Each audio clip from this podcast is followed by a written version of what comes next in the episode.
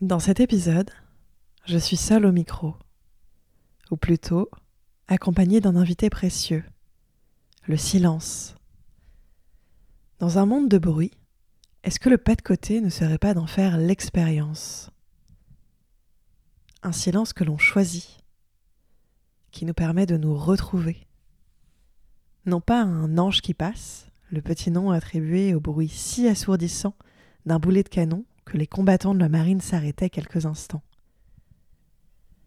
Non, je parle de ce silence plus beau que les mots, cette porte ouverte sur l'intimité, cette troisième personne dans une conversation à deux. Ce silence qui nous met face à nous-mêmes. Alors voilà le pas de côté que je vous invite à faire.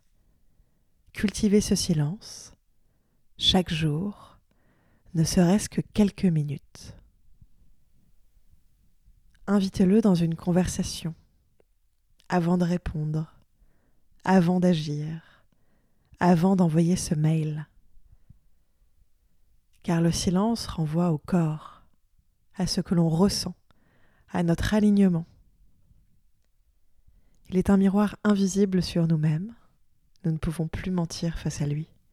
Nous pouvons l'accueillir, le chérir, le savourer. Le silence ne va pas de soi, il se construit comme dans une partition. Je sais d'expérience que le silence peut faire peur. Je l'observe lors de mes accompagnements et vois à quel point cela peut mettre mes clients dans l'inconfort. Le silence nous amène à faire une pause quand nous voulons nous fuir. Il peut nous ramener à des sensations désagréables que nous évitions dans notre course folle.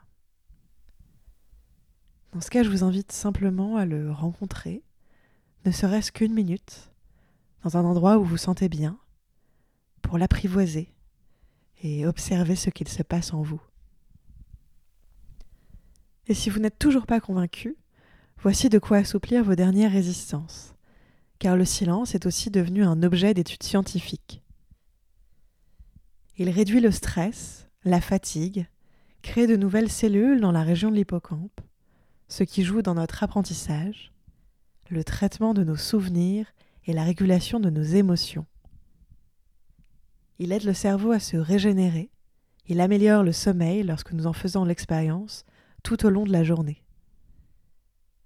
Sous toutes ses formes, le silence est bénéfique, qu'il soit d'or, d'argent, solitaire ou partagé.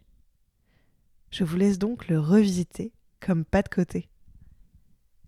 Si ces mots vous ont plu, qu'ils ont résonné en vous, n'hésitez pas à vous abonner et à partager vos expériences. À bientôt!